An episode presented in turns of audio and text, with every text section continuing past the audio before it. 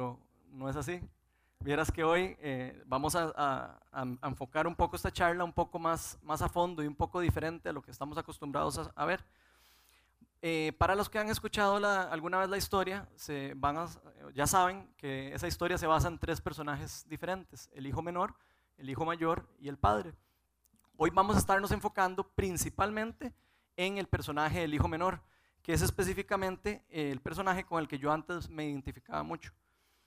Y esto lo digo porque yo hace un par de años era una persona que no conocía nada de, nada de Dios y no, no, seguía nada de las cosas de Dios, no creía en Dios, de hecho. Y yo en mi vida andaba buscando, andaba buscando algo. Yo andaba buscando cómo llenar un vacío que yo tenía en mi vida. Siempre andaba buscando, yo trataba de trabajar, eh, ser el mejor en el trabajo, en todo. Andaba buscando un vacío, pero había algo que no me llenaba en mi vida. Yo, yo tenía en esos momentos como un, como un, pensamiento o una ideología, como uno lo pudiera decir, una forma de pensar. Y yo pensaba que si, o sea, que si yo no le hacía mal a nadie, no tenía por qué como preocuparme con Dios. O sea, yo pensaba que si yo no le tenía, eh, si no le hacía ningún mal a nadie, no tenía por qué estar preocupado. Yo creía que Dios nos había dado una libertad, nos había dado una libertad, esa libertad que todo mundo dice, el libro albedrío, que nos ha dado la libertad para hacer lo que nosotros queramos la libertad para poder nosotros tomar las decisiones que nosotros queremos. Gracias, sorry. Ok, y, pero como vamos, a, como vamos a ver en la historia de hoy, yo estaba completamente equivocado. Y eso es lo que vamos entonces ahora a analizar. Entonces, para los que trajeron Biblia, les voy a pedir que por favor hablan, vamos a estar en el Evangelio de Lucas. Ese Evangelio de Lucas está eh, es el, está después del Evangelio de Marcos y antes del Evangelio de Juan. Entonces vamos buscándolo. Vamos a estar en la charla en el capítulo 15 específicamente. Vamos a buscarlo.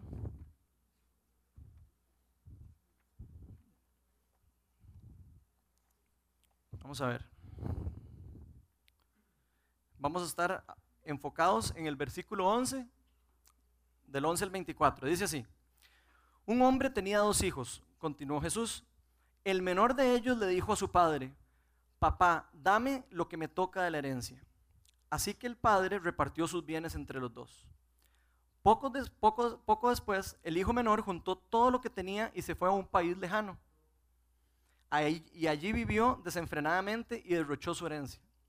Cuando ya lo había gastado todo, sobrevino una gran escasez en la región y él comenzó a pasar necesidad. Así que fue y consiguió empleo con un ciudadano de aquel país, quien lo mandó a sus campos a cuidar cerdos. Tanta hambre tenía que hubiera querido llenarse el estómago con la comida que le daban a los cerdos, pero aún así nadie le daba nada. Por fin recapacitó y se dijo, ¿cuántos jornaleros de mi padre tienen comida de sobra y yo aquí me muero de hambre? Tengo que volver a mi padre y decirle, papá, he pecado contra el cielo y contra ti ya no me merezco que se me llame tu hijo. Trátame como si fuera uno de tus jornaleros. Y así emprendió viaje y se fue a su padre. Todavía estaba lejos cuando su padre lo vio y se compadeció de él. Salió corriendo a su encuentro, lo abrazó y lo besó. El joven le dijo, papá, he pecado contra el cielo y contra ti. Ya no me merezco que se me llame tu hijo. Pero el padre ordenó a sus siervos, pronto, traigan la mejor ropa para vestirlo. También pónganle un anillo en el dedo y sandalias en los pies. Traigan al ternero más gordo y mátenlo para celebrar, para celebrar un banquete, porque este hijo mío estaba muerto, pero ahora ha vuelto a la vida. Se había perdido, pero ya lo hemos encontrado. Así que empezaron a hacer fiesta. Vamos a pedirle al Espíritu Santo que por favor nos ilumine un poco para que podamos entender y digerir estas palabras. Entonces les voy a pedir que por favor hagamos una pequeña oración para iniciar. Padre, te damos gracias por este día, te doy gracias por el simple hecho de poder estar todos aquí aprendiendo de tu palabra un día más. Padre, invitamos a tu Espíritu a que nos abra los ojos espirituales, Señor. Abre los ojos para que podamos ver más allá de lo que tú quieres hablarnos, de lo que querías decirnos con estas palabras. Padre, te, invitamos a que nos ayudes a entender y a digerir estas palabras de corazón. No dejes, por favor, Señor, que estas palabras lleguen a nuestro corazón, las recibamos con gozo y después queden en el aire o se nos olviden. Todo esto te lo pedimos en el nombre de Cristo Jesús. Amén. Bueno, para entender un poco lo que Jesús nos estaba específicamente tratando de decir por medio de esta parábola, yo creo que primero deberíamos de entender a quién él estaba contando esta historia, a quién era el que él estaba hablando, y deberíamos de entender un poco el contexto en el cual él se estaba desarrollando.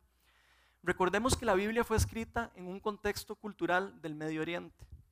Eso es importante entenderlo cuando uno estudia la Biblia. Ahora, para poder entender bien lo que Jesús quería decirle a esas personas, o, en ese momento a las personas, nosotros debemos de entender un poco más acerca de la cultura a la que él estaba hablando. ¿Qué significaba las palabras para esas personas? A veces una palabra para una persona no significa lo mismo en una cultura que en otra. Entonces vamos a ver un poco eh, más a fondo qué es lo que estaba pasando. En esta parte de la historia Jesús estaba, ya, ya tenía eh, como tres años de estar predicando, tenía tres años de estar recorriendo, llevando la palabra de Dios por, por, por toda la gente. Y durante todo este tiempo que él tenía de estar ahí, él había hecho un montón de enemigos. Un montón de gente se había hecho enemiga de él. Específicamente las personas religiosas, las personas que, los fariseos y los escribas, que eran las personas que eran encargadas de enseñar la ley. Si lo dijéramos de alguna manera, estas personas eran como los arquitectos de la ley de, los, judíos, por ejemplo. Estas personas eran normalmente eran súper legalistas, eran súper religiosos, pero súper legalistas. Y en, algunos momentos eh, eh, Jesús les decía a ellos que ellos eran como sepulcros blanqueados. ¿Por qué les decía esto? Porque ellos eran muy bonitos por fuera, pero por dentro estaban podridos en el corazón. Eran personas que eran meramente religiosas. Y nos podríamos preguntar, uno podría hacerse la pregunta, ¿por qué es que lo odiaban tanto? ¿Por qué es que odiaban tanto estos señores a Jesús? Bueno, principalmente el, problema era que Jesús los confrontaba. Jesús los confrontaba. No solo les decía que, ellas, que ellos eran ignorantes de las escrituras, sino también les decían a ellos que ellos no conocían a Dios. No solo que no conocían a Dios, sino que estaban en camino a la perdición que no conocían el verdadero secreto de la salvación. O sea, ellos no, Jesús les decía que ellos no sabían específicamente el verdadero camino a la salvación. Y les decía que estaban excluidos del reino de los cielos. A cada rato se los decía. Y por eso ellos eh, estaban eh, con mucha cólera en contra de Jesús. Pero en realidad, si ustedes analizan bien las escrituras, ellos se creían justos. Ellos siempre se creían justos. ¿Por qué se creían justos? Porque ellos creían que ellos eran hijos de Abraham, descendientes de Abraham que era el padre del pueblo de Israel. Entonces ellos daban por sentado que por ser hijos de él, ya ellos eran hijos de Dios.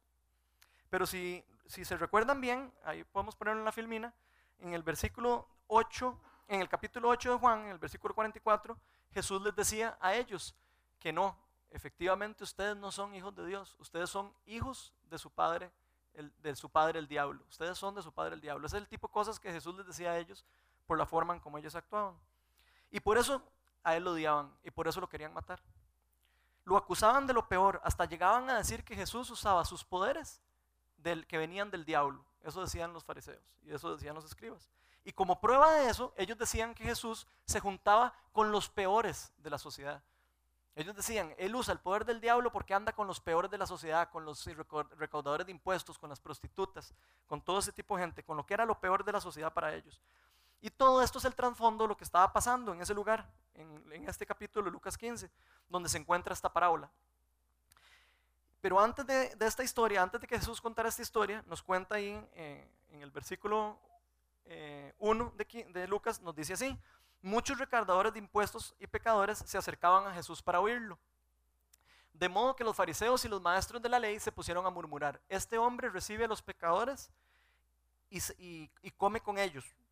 Y entonces les contó esta parábola. Vean, vamos a ver. Por favor, pensemos en un momento qué es lo que estaban pensando estos fariseos. Para ellos era insoportable que Jesús, diciendo que era el Hijo de Dios, diciendo que era una persona santa, se juntara a comer con pecadores. Entonces ellos estaban ya con, ya con solo este acto, ya ellos estaban como con cólera en su corazón. Ellos no lo podían creer esto. Pero los que se acercaban a Jesús, ¿quiénes eran? Eran los recaudadores de impuestos y las prostitutas. ¿Por qué se acercaban ellos a ellos, a, Jesús? Porque ellos eran los que estaban dispuestos a oír a Jesús. Ellos estaban dispuestos a oír lo que él quería decirles. Por eso se acercaban a él. Pero muy contrario a esto, los fariseos no querían saber nada ni tenían ningún interés de escuchar a Jesús. No querían saber nada de sus enseñanzas. Y es claro que, Jesús se reunía con estas personas porque es a esas personas a las que él venía a salvar. Él venía a salvar a las personas que estaban perdidas, a las personas que estaban eh, en, busca, búsqueda de, Dios, en búsqueda de la salvación. Y de hecho esto es uno de los puntos principales de las parábolas que están en el capítulo de, de 15, en este capítulo que estamos estudiando. Uno de los puntos principales es que hay fiesta en el cielo cuando un pecador se arrepiente. Y esto es lo que se relata en las primeras dos parábolas de este capítulo. Por ejemplo, en esta parábola de, la oveja perdida que está antes de lo que estábamos viendo, dice así en Lucas 15:7. Dice, les digo que les digo que así también en el cielo habrá más alegría por un solo pecador que se arrepienta que por 99 justos que no necesitan arrepentirse. Ahora, cuando leemos pecador no nos ofusquemos, porque a veces cuando leemos pecador nos empezamos a decir, ah, están hablando a mí como si yo fuera el, malo de la película. Y sí, no hay que asustarnos, porque en realidad todos somos pecadores, todos somos pecadores, ninguno está totalmente libre de pecado en este mundo. Entonces no hay que ofuscarse cuando leemos esas palabras en las escrituras. Pero si lo vemos bien, esta no era la condición de los fariseos.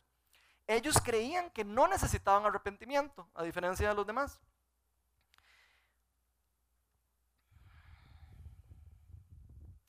Ellos de alguna manera se sentían satisfechos con su condición espiritual. Y yo no sé si ustedes se han dado cuenta lo malo y lo peligroso que es cuando uno se siente espiritualmente lleno. O sea, si hay algo malo es cuando uno realmente se siente que uno ya no puede crecer espiritualmente. Y eso es exactamente lo que ellos estaban. Ellos se sentían que habían llegado a un nivel espiritual en el donde ya no necesitaban oír nada de nadie. Ya no necesitaban eh, recibir información de nadie. Ellos creían que ellos eran portadores de la verdad. Y sí les digo que eso también nos puede pasar a los creyentes. Eso, eso realmente es algo que es importante tener cuidado. Porque a veces nos podemos creer que por tener una verdad en nuestro, en nuestro corazón, podemos eh, creernos superiores a otras personas. Y yo creo que es algo que uno siempre debería estar como analizando. Ah, bueno, entendiendo todo esto, vamos a ver ahora sí qué es lo que nos está queriendo decir Jesús con esta parábola, ya que los puse en contexto.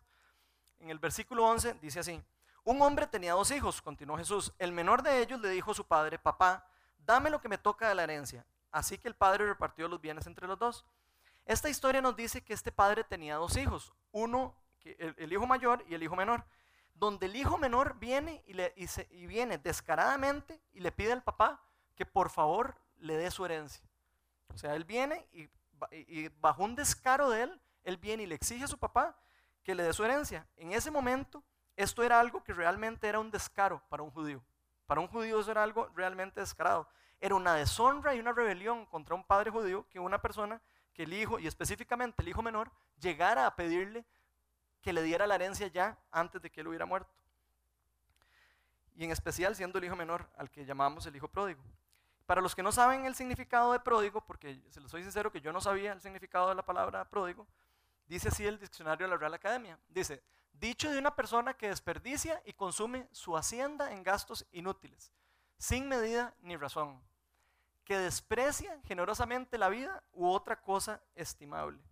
O sea, una persona que desperdicia su vida o desperdicia todas las cosas que tiene en una cosa que no tiene valor o que no tiene importancia. Y según esta historia que estamos estudiando, esto era lo que era este hijo, el hijo menor. Ahora, recordemos quiénes eran los que estaban escuchando las parábolas. Como les dije, eran los, fariseos. Y si ustedes lo analizan bien, en este momento ya ellos estaban furiosos. Desde este inicio de esta parábola, ya ellos estaban realmente bravos. Ya se estaban poniendo como tomates, de fijo. Al escuchar que un hijo menor tuviera el descaro de venir al papá, a donde el papá, y pedirle la herencia sin que él hubiera muerto. Entonces, nada más imagínense a los fariseos ahí sentados oyendo esa, eh, esa historia donde ya se están cargando, donde apenas les está, donde oyen ese cuento inicial. Ahora, es importante entender que para esta cultura específicamente, que un hijo judío se atreviera a pedirle al papá esto era un descaro. Era como decirle, padre, yo quisiera que estuvieras muerto. Hubiera deseado que no fueras mi papá, hubiera deseado que no tengas ningún control sobre mí, hubiera deseado que no, que no existieras. Eso es lo que significaba para él. Estoy harto de tus reglas, estoy harto de, de tu villa, estoy harto de todas las cosas que me, pones a hacer, estoy harto de todo. Me cansé de ti, me cansé de mi hermano, me cansé de la casa, me cansé de todo el mundo. Eso es lo que ese hijo le estaba diciendo a, un papá, a ese papá en ese momento. Imagínense los fariseos en este momento. De fijo ya estaban que se mordían la lengua, como les estaba diciendo. Pero ojo que esta es la idea principal de una parábola. Esa era la idea principal de las parábolas. Contar una historia que haga un impacto en alguien. Por eso es que Jesús mismo usaba este método de las parábolas mucho para llevar la palabra de Dios y para explicar las cosas.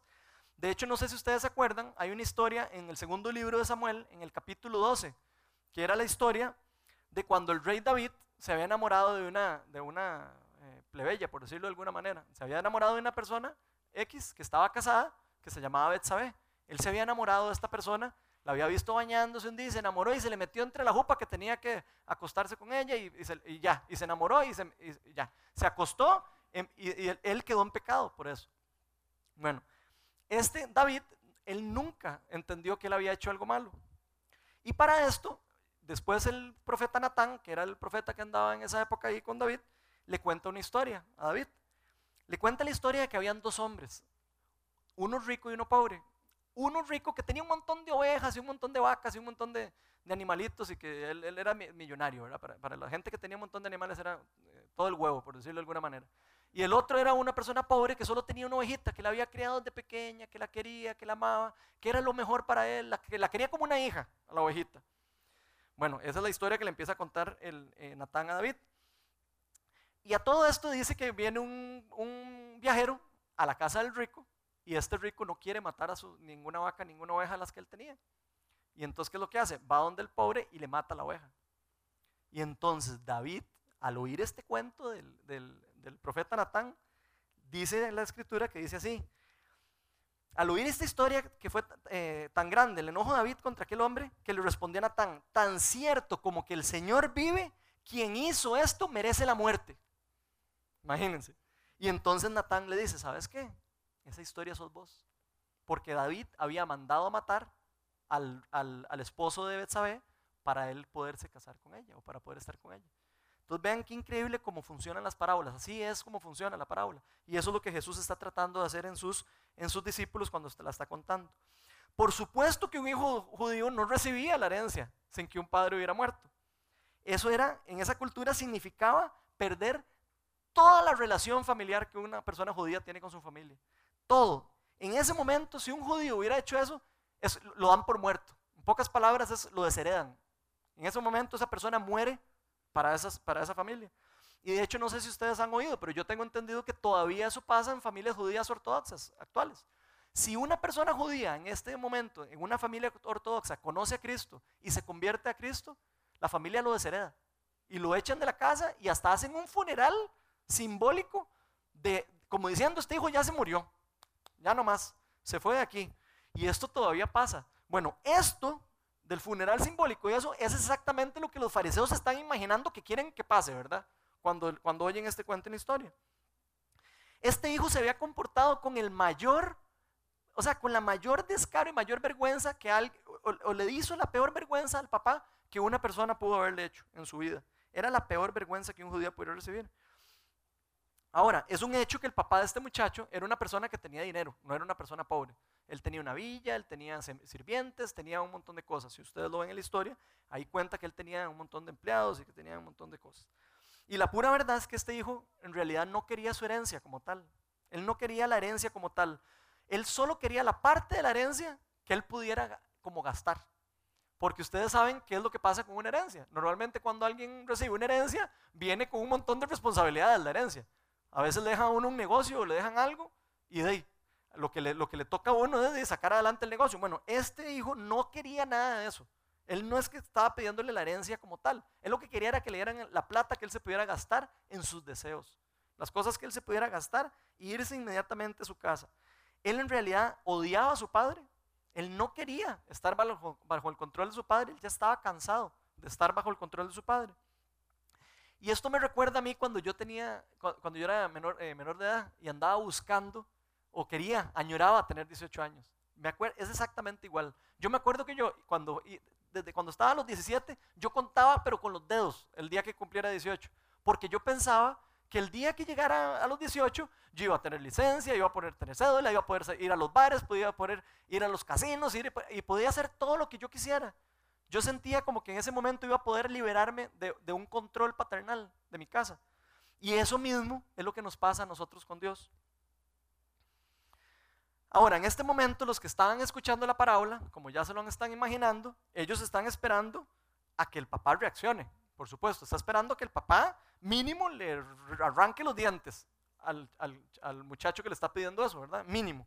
O están esperando que lo mate simbólicamente y lo eche la familia. Pero ¿cómo reacciona, qué, cómo reacciona el padre? Y aquí es donde viene la primera sorpresa en la historia que estamos analizando. Ven qué interesante cómo reacciona el padre. Ponete ahí el versículo, porfa.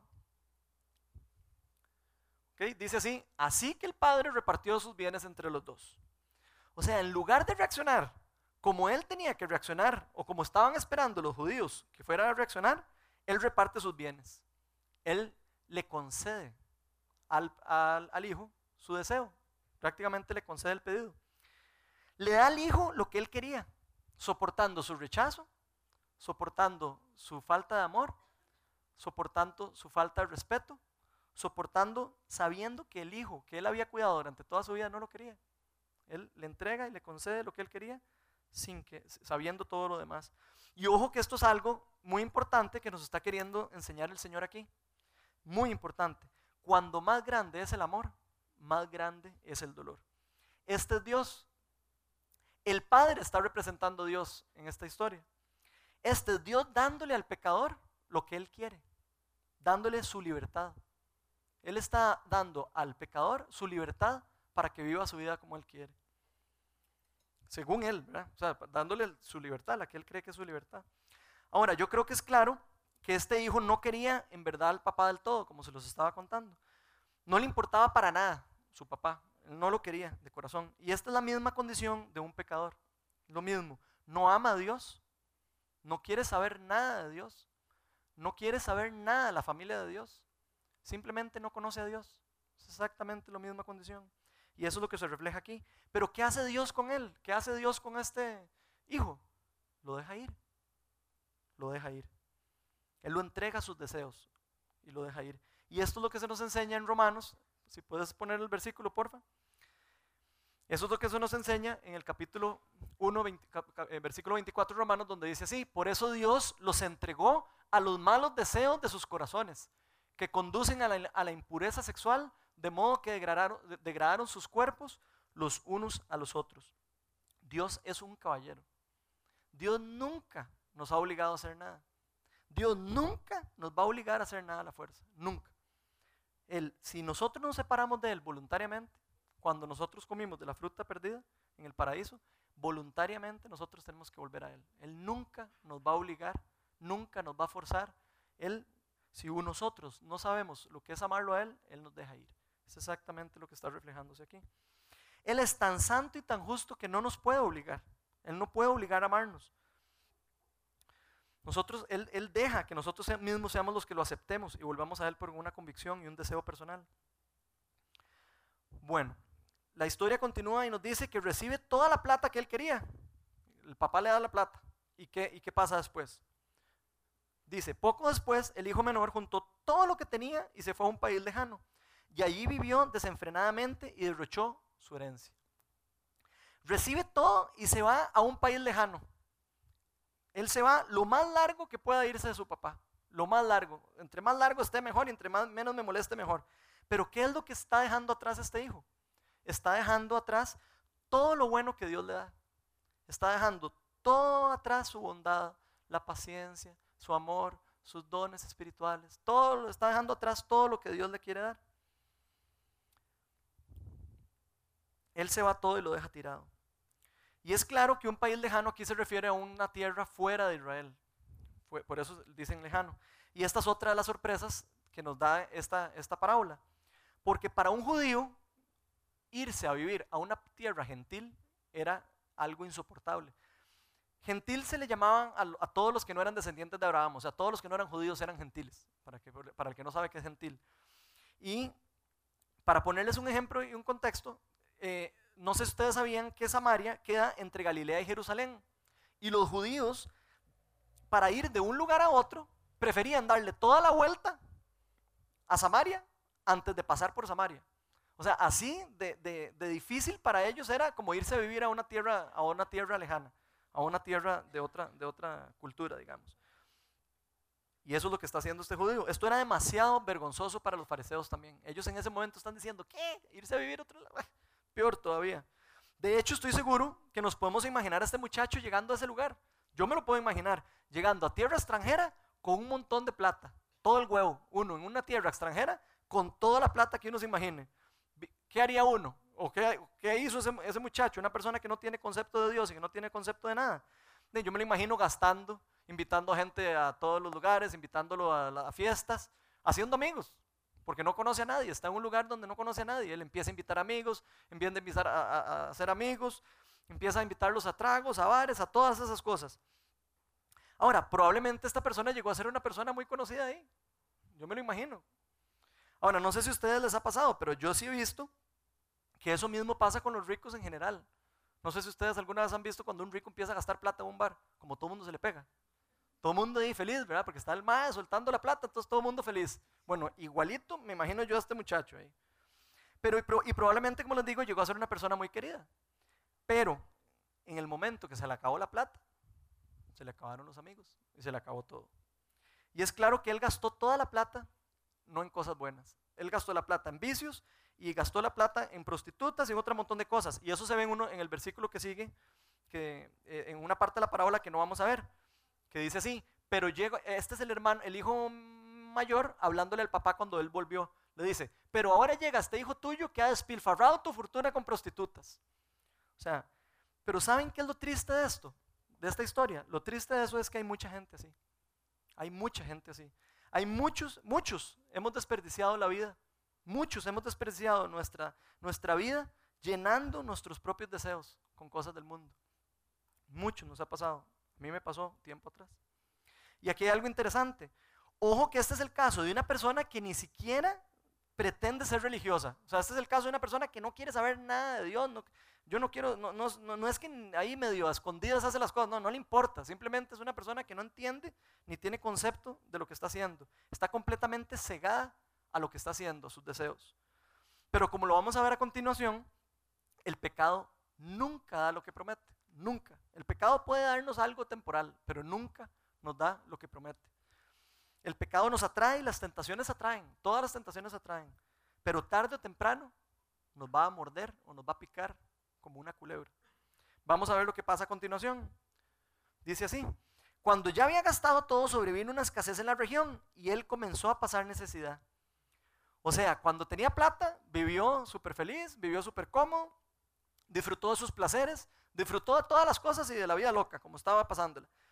Pero en el momento en que se le gastó la plata, empezó a, experimentar el problema en lo que él estaba metido. Empezó a experimentar las verdaderas consecuencias de ser una persona eh, en ese momento, eh, eh, digamos, no haber sido una persona obediente.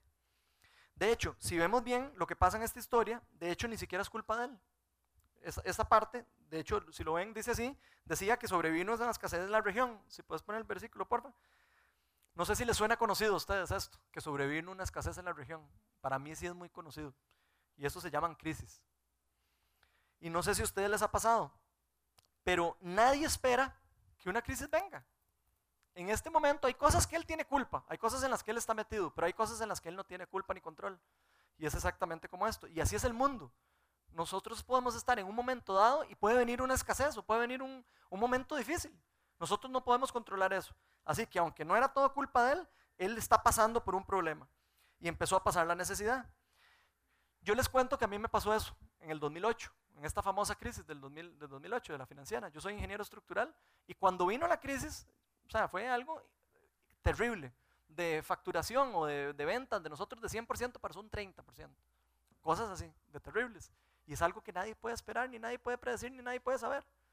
Yo empecé a, gastar mi plata, antes de eso, empecé a gastar mi plata en casas nuevas, ya no quería estar en la misma que estaba, me pasé una nueva, me compré un carro nuevo, le compré un carro nuevo a mi esposa. O sea, empecé a despilfarrar la plata.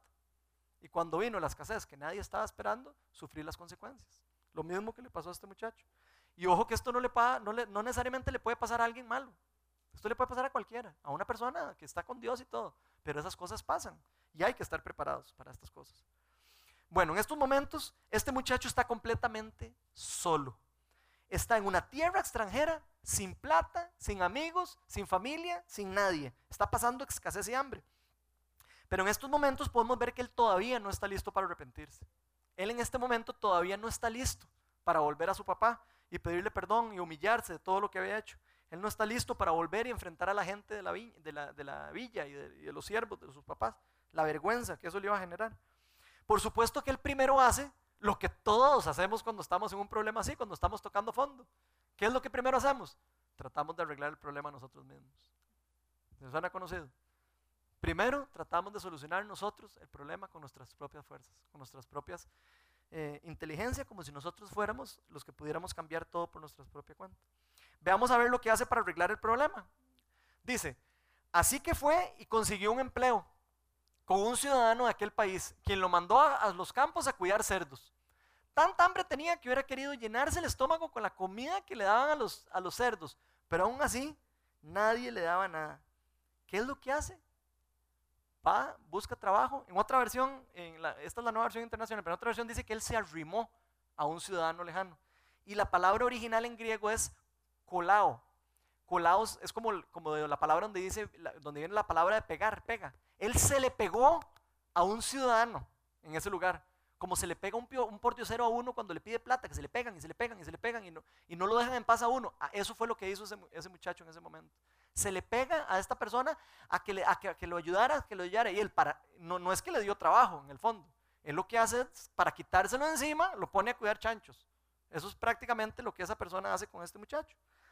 Y eso es otra de las cosas impactantes para los judíos que estaban escuchando esas parábolas. Yo no sé si ustedes sabían que los cerdos eran inmundos para los judíos. Entonces, los judíos en ese momento están oyendo, ¿qué? O sea, tras de eso ahora está trabajando cuidando chanchos. Nada más imagínense la cara de esas personas en ese momento. A mí me da risa solo pensarlo. De hecho, nunca vamos a ver un judío comiendo carne. Eh, carne de cerdo, perdón. Nunca vamos a ver un judío comiendo carne de cerdo. ¿Por qué? Porque para un judío ortodoxo, ¿verdad? Un judío de, los de verdad. No vamos a verlos comiendo chancho, porque para ellos eso es inmundo. Y imagínense lo que están pensando los fariseos en este momento. Insulta a su padre, se va a, tierra, eh, a otra tierra que no es la de él, eh, gasta toda su plata en prostitutas y tras de eso está ahora peleándose la comida con los chanchos, en pocas palabras. Esto para ellos era la bancarrota total para un judío específicamente y para los, y para los fariseos. Después de todo lo que él había tenido, de todo lo que él tuvo y todo lo que ya había tenido, había llegado y gastado todo y estaba en esta circunstancia. Él hubiera querido comerse hasta la comida de los cerdos, pero nadie le daba nada. Por favor, nada más imagínense ustedes lo que es eso. Estaría uno muerto de hambre. Ustedes saben lo que es para uno haber tenido dinero, haber tenido todo y llegar a un punto en la vida donde uno tenga que estar ahí ya viendo, se le salgan las babas a uno, viendo un chancho comiendo. Ese es el punto donde él estaba. Y no hay que irse muy largo para ver esto. Esto lo podemos ver en nuestra sociedad. Y eso es lo impactante de esto. Inclusive lo podemos ver dentro de nuestros grupos de amigos. Personas que lo tienen todo, personas que tienen todo en sus casas y terminan envueltos en drogas, terminan envueltos en, en la calle, tengo amigos, yo conozco gente que ha terminado en la calle pidiendo comida, teniéndolo todo en la casa. Eso, nos pasa a nosotros, eh, le puede pasar a, cualquiera en, el círculo de nosotros, es increíble. Hay otras personas que se dejan llevar por sus deseos y se empiezan a endeudar y endeudar y, pierden todo por solo satisfacer sus deseos de un momento, sus deseos carnales. Y esta es la historia de una persona en bancarrota espiritual. De esto se trata la historia. Una persona en bancarrota espiritual sin ninguna esperanza abandonado, envuelto en las consecuencias de sus pecados, de tenerlo todo a perderlo todo. Y creo que este es el punto principal de esta historia. El pecado es rebelión contra Dios. Y eso es lo que Jesús nos está tratando de enseñar en esta, en esta parábola. No contra la ley de Dios como tal, sino contra tener una relación personal con Él. Esa relación que el hijo menor no tenía con su papá. Él no tenía una relación con Él. Y eso es lo que Jesús nos está tratando de enseñar. El vivir la vida engañados al pecado es como violar la paternidad de Dios. Es como violar la paternidad de Dios. Es despreciar toda nuestra responsabilidad. Pecar es odiar a Dios. Cuando vivimos en el pecado desenfrenadamente, es odiar a Dios. Pecar es querer que Dios no existiera. Es como querer, yo no quiero que exista, yo no quiero saber nada, es como, yo no quiero nada. Eso es pecar. Es deshonrar a Dios. Pero Dios es nuestro creador. Y eso es lo más, lo más. Pecar es tomar las bendiciones que Él nos quiere dar, todas las bendiciones que Él nos ha prometido y que nos quiere dar, y darles la espalda y dejarlo atrás, e irse largo, como estaba haciendo este hijo. Esta historia es el ejemplo de alguien que vive solo para satisfacer sus deseos, para satisfacer sus lujurias, que luego termina sin moral. Y en esa necesidad, esta persona siempre busca una salida, siempre busca una salida temporal a su problema. ¿Cómo? En el alcohol, en las drogas, eh, buscando novio nuevo, buscando esposo nuevo, buscando trabajo nuevo. Eso es lo que, lo que, en lo que tratamos de buscar la salida. Tratamos de buscar ese vacío que tenemos adentro, lo tratamos de buscar en otras cosas. En ropa, artículos, en cosas que son tonteras en el fondo. Ahora, nunca, nunca vamos a encontrar la felicidad, nunca vamos a llenar el vacío espiritual que nosotros tenemos dentro en las cosas del mundo, nunca. Eso es imposible. Y esto es lo que esta historia nos está enseñando. Pero como vamos a ver, es que al final de esta historia hay humillación y arrepentimiento. Dice el capítulo, ahí el versículo 17 dice así, por fin recapacitó y se, dio, y se dijo, ¿cuántos jornaleros de mi padre tienen comida de sobra? O sea, él piensa ahí en este momento, hasta, hasta los empleados de mi papá están mejor que yo. Y yo aquí me muero de hambre. Tengo que volver a mi padre y decirle, papá, he pecado contra el cielo y contra ti. Ya no merezco que se me llame tu hijo. Trátame como si fuera uno de tus jornaleros. Trátame como un empleado. Prefiero eso a estar como estoy. Así que emprendió el viaje, y se fue a casa. Y yo me puedo imaginar en este momento este muchacho tomando esa decisión y yéndose para su casa. Yo me lo imagino. Este, eh, eh, va caminando y va pensando, pucha, pero es que yo no soy digno para volver a donde mi papá. ¿Qué me irá a decir? Yo me fui, lo dejé tirado, lo deshonré. Yo me alejé de él. Yo no lo quise. O sea, esa persona me lo imagino caminando de vuelta diciendo, no me va a aceptar. Mejor me espero a otro día. Mejor me espero a que ya me vaya mejor para poder devolver, volver a él. Mejor me espero a que ya no esté así como estoy para poder volver a él. Y eso son puras mentiras de Satanás. Puras mentiras de Satanás. Nosotros, no podemos, nosotros podemos volver a nuestro Padre en cualquier momento. No importa qué hayamos hecho. Nada. No hay nada que hayamos hecho nosotros que nos pueda restringir volver a nuestro Padre en ningún momento. Dios nunca se goza con la perdición de un, pecador o, con, lo, que está viviendo una persona en un momento dado. Dios lo, único que quiere es que nosotros nos arrepintamos y volvamos a Él, a su protección. Y Él siempre nos está invitando a eso. Él siempre está llamando a la puerta. Y si lo vemos así, en, el versículo, si puedes poner el versículo, porfa, en Mateo capítulo 11, dice así, ¿qué nos dice Jesús? A las personas que están cansadas, vengan a mí todos ustedes que están cansados y agobiados, y yo les daré descanso. Eso es lo que nos dice. No nos dice, vengan a mí, los voy a castigar. Nos dice, vengan a mí y yo les voy a dar el descanso que ustedes andan buscando. Esas ganas, eso que ustedes andan buscando, esa tranquilidad. Eso es lo que Jesús nos está diciendo. Veamos a ver qué pasa ahora al final de la historia. Dice así, pon el versículo en la, en la pantalla, porfa. Dice, todavía estando lejos, cuando su padre lo vio y se compadeció de él, salió corriendo a su encuentro y lo abrazó y lo besó. Y el joven le dijo, papá, he pecado contra el cielo y contra ti. Ya me imagino, ni siquiera lo dejó hablar, ¿verdad? Ya no me merezco que se me llame tu hijo, pero el padre ordenó a sus siervos, pronto, traigan, o sea que me perdí aquí, traigan lo veo ahí mejor. ¿Dónde estoy? Pronto, traigan la mejor ropa para vestirlo, pónganle también el anillo en el dedo y las sandalias en los pies. Qué increíble el amor de Dios. O sea, visualicen esto. Después de todo lo que él había hecho, después de todo lo que, de la humillación que él había hecho a su papá, después de todo lo que él había pasado, el papá no solo sale corriendo a recibirlo, a ahorrarle la humillación de que él llegara a la casa solo. Él sale corriendo a, recibir a su hijo. Le ahorra todo el problema de que llegara ahí a la casa y que de dónde está todo el mundo. Él sale corriendo, lo llega, lo abraza y él, cuando le dice que no merezco que se me llame tu hijo, él lo que hace más bien es traigan el mejor vestido que tengan en la casa, traigan el mejor vestido y la mejor ropa y lo recibe como, su hijo amado. Y no, no, sé si ustedes, pero yo sí me puedo imaginar la ropa que ese, ese muchacho traía puesta en ese momento. Imagínense una persona que no tenía nada, que estaba trabajando con cerdos y que estaba sin nada. Debe haber estado toda de onda y así, toda, yo me imagino toda de onda la ropa.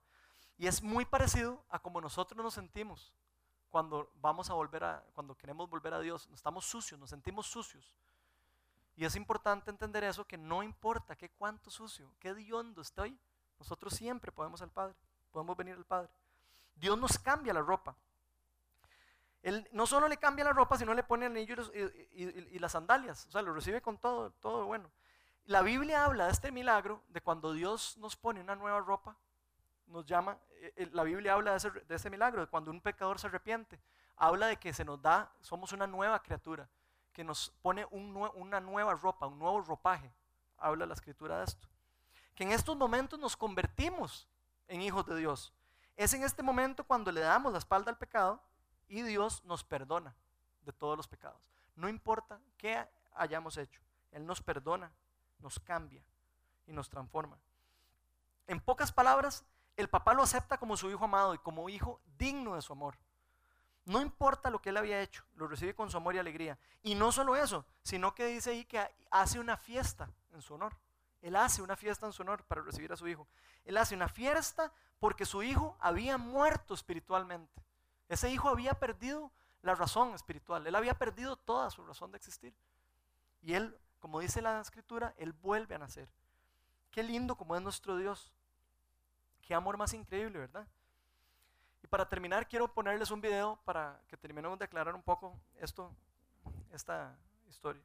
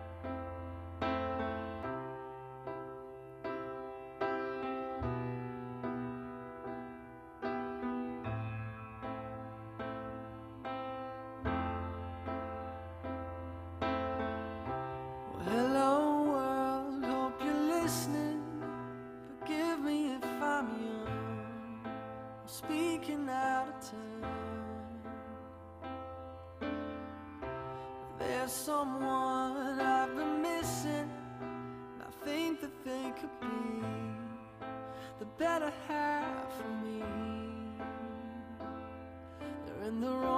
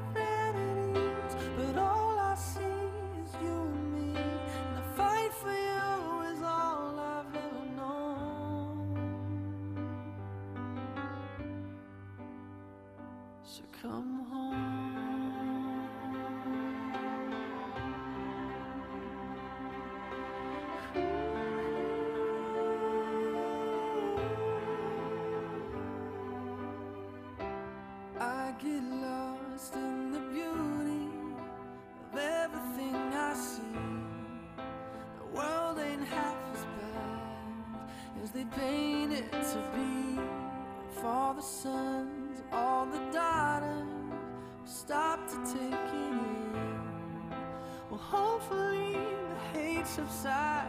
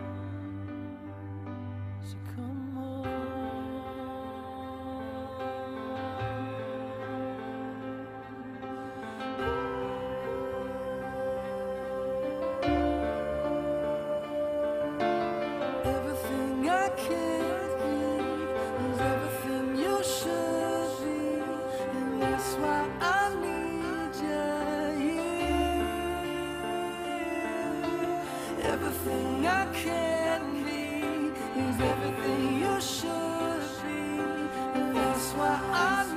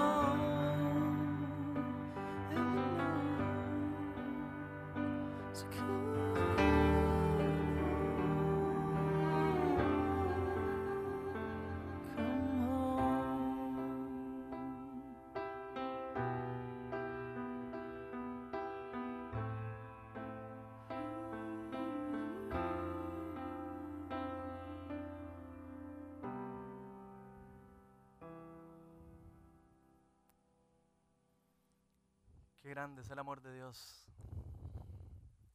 Qué grande que es el amor de Dios. Si hoy alguno de ustedes ha identificado con algo de esto que hemos estado hablando,